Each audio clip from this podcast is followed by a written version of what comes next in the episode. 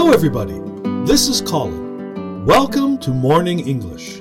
Hello, everyone. This is Norah. 欢迎大家收听早安英文 Late Happy Halloween. Are you trying to sound creepy, Norah?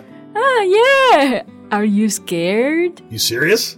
Mm, just kidding 那昨天呢，其实就是 Halloween 万圣节了，所以万圣节就是每年的十月三十一号，对吗？Yeah, it takes place on the same day every year. 嗯，那这个节日啊，这几年也是在中国非常流行啦。 It's very popular.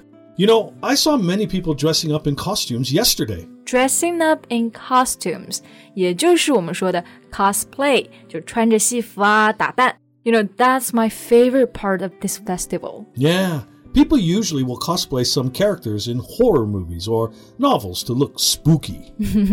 Looking spooky，意思就是说，呃、l o o k i n g scary，it means the same，就看上去比较诡异啊、害怕的。据说呢，每年的这个时候呀，死去的幽灵就会回来看访在世的生者，但是人们也害怕有恶灵，所以呢，他们这个时候就装扮的看起来比较 spooky，来吓走他们。 Exactly. Children love this festival because on this day they will play trick or treat and get a lot of candy. Yeah, trick or treat. Trick 就是恶作剧、捣乱嘛。那 treat 本意是请客，在万圣节这天呢，熊孩子们就穿着这种嗯搞怪的服装去敲门，然后说 trick or treat，不给糖就捣乱。 Yeah, and they will bring their jack o' lantern.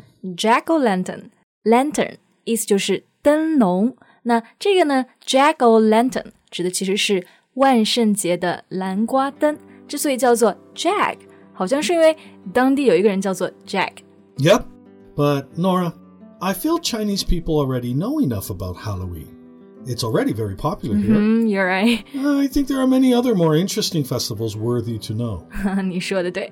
那其实啊，我们已经知道很多关于万圣节的了。那所以今天呢，就让 Colin 带我们一起来聊聊国外的其他的一些好玩又有趣的节日。在节目的开始，给大家送一个福利，今天给大家限量送出十个我们早安英文王牌会员课程的七天免费体验权限，两千多节早安英文会员课程以及每天一场的中外教直播课，通通可以无限畅听。体验链接放在我们本期节目的 show notes 里面了，请大家自行领取，先到先得。好，那回到我们的节目，Colin，首先我想问你啊，有没有和万圣节很类似的节日呢 Yeah. Do you know the Day of the Dead? ？The Day of the Dead，嗯，是不是电影《Coco》《寻梦环游记》里面的那个亡灵节？ Right, the movie Coco. so, this is a Mexican festival celebrated on November 1st and 2nd. 所以就是今天跟明天这两天了，那跟万圣节真的靠得很近了。那这个节日就是纪念去世的人，对吗？ Yeah, it's a time of remembrance of loved ones who have passed away, like the tomb sweeping day in China. 啊，remembrance，其实这个呢就是 remember 的名词形式，意思就是纪念。那刚刚讲到的这个亡灵节啊，跟中国的 tomb sweeping day 清明节其实是有点类似的。 Yeah, but the special thing about this festival is that it has lively celebrations. On this day, people commonly wear fancy skull masks and eat sugar candy molded into the shape of skulls. 嗯，那在看《寻梦环游记》的时候呀，我就发现里面大部分的人呢都是穿着华丽的骷髅面具 （skull mask），还有就是有很多这种骷髅的装饰品啊、糖果等等，就感觉他们对死亡的态度和我们很不一样，就比较积极，然后不是那种非常沉重的。 Exactly. By celebrating this way, they believe children can learn there is a circle of life and not to fear death, and then are free to enjoy and appreciate every moment. 所以墨西哥人的观念就是 there is a circle to life，生命是有循环的，那我们就应该要学会不惧死亡，珍惜现在。 Yeah, that's it. 那我们刚刚讲到了万圣节、亡灵节，他们都有一个特点啊，就是 people will wear costumes。那我想到还有一个节日，也是少不了这种 cosplay 的 Uh, I think I know which one you're referring to. Carnival, right? ，yes，the carnival 就是狂欢节。那这个呢，在很多地方都有，比如说意大利啊、法国啊、巴西的里约啊等等。 Yeah, it's a festive season, usually around February or March. 没错，一般在 二月份或者三月份。但是呢，今年的这个 Carnival 呢，就因为疫情的原因，在很多地方都已经取消了。不过，平常在呃狂欢节的时候呀，人们主要做什么呢？Mm, in this event, people wear colorful masks and costumes and participate in a parade, which contains elements of a circus and street party. 嗯，parade 意思就是游行， 所以呢，在狂欢节的时候啊，基本每天都可以看到各种各样的街头表演，比如说 circus 就是马戏团的表演，还有呢，如果在巴西的话呢，他们就有非常着名的 samba 桑巴舞。But I wonder why is there a carnival? I mean, what's the origin of it?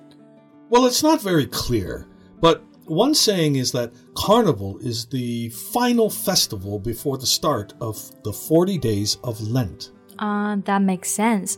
Lent, L-E-N-T，做名词的时候呢，它其实指的是基督教的这个大斋期啊。在这个期间的四十天呢，人们是禁食不吃肉的，还有一些其他的规则。所以狂欢节就正好在大斋期的前面，可能是因为人们想要有最后一次狂欢。Yeah, it's a really huge event. In uh, Rio, there can be up to 2 million people in the streets every day. 哇哦，那真的是很多人了，听起来很好玩。就希望疫情过去之后，我也可以有机会去。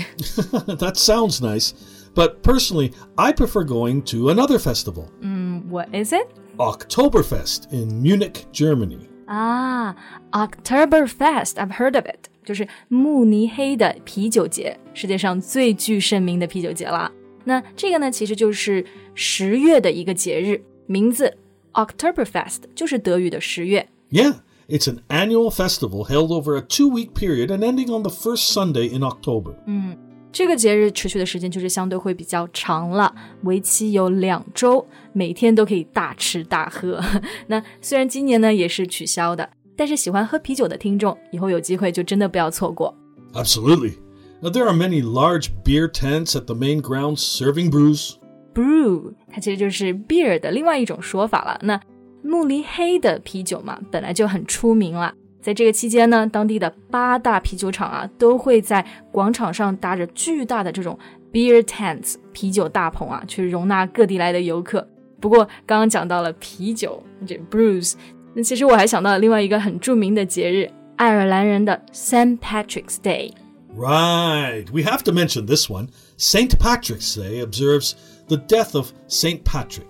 The holiday has now evolved into a celebration of Irish culture with parades, special foods, music, dancing, and drinking. And a whole lot of green 。 yeah. 那我们刚刚讲的这个节日啊，St. Patrick's Day，这个呢其实是在每年的三月十七日，本来是为了纪念 爱尔兰人的一个圣人，叫做 Patrick，但是现在呢完全已经变出了一个庆祝的节日，就是大家都是在喝酒啊，开心，而且特点呢就是大家都会穿绿色的衣服，戴绿帽子，所以看到的话呢，千万不要感到奇怪。Yeah, and there will be many decorations in the shape of a shamrock. 嗯，shamrock 就是三叶草，这个是爱尔兰的国花。But why do they wear green, not blue, red, or other colors? Well, green is one of the colors in Ireland's tricolor flag, and Ireland is famous for its lush green landscape. I see. Lush green landscape 就是指的这种葱葱郁郁的地形啊。那爱尔兰的确是有个别名，就是绿宝石岛嘛，而且绿色在他们的这个三色旗上面也是有的。 That's right. So both the Irish and non Irish commonly participate in the wearing of the green on this day.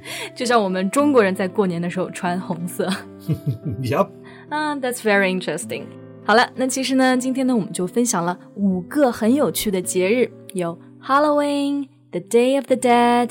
And the carnivals Oktoberfest, St. Patrick's Day. 对，那大家觉得哪一个节日是最有意思的呢？ 或者你还知道其他有趣的国外的节日吗？欢迎在评论区告诉我们。Thank you so much for listening. This is Colin. Bye. This is Nora. See you next time. Bye. 今天的节目就到这里了。如果节目还听得不过瘾的话，也欢迎加入我们的早安英文会员。成为会员，您就可以无限畅听我们每天一场免费的中外教直播课，以及两千多节原创系统课程了。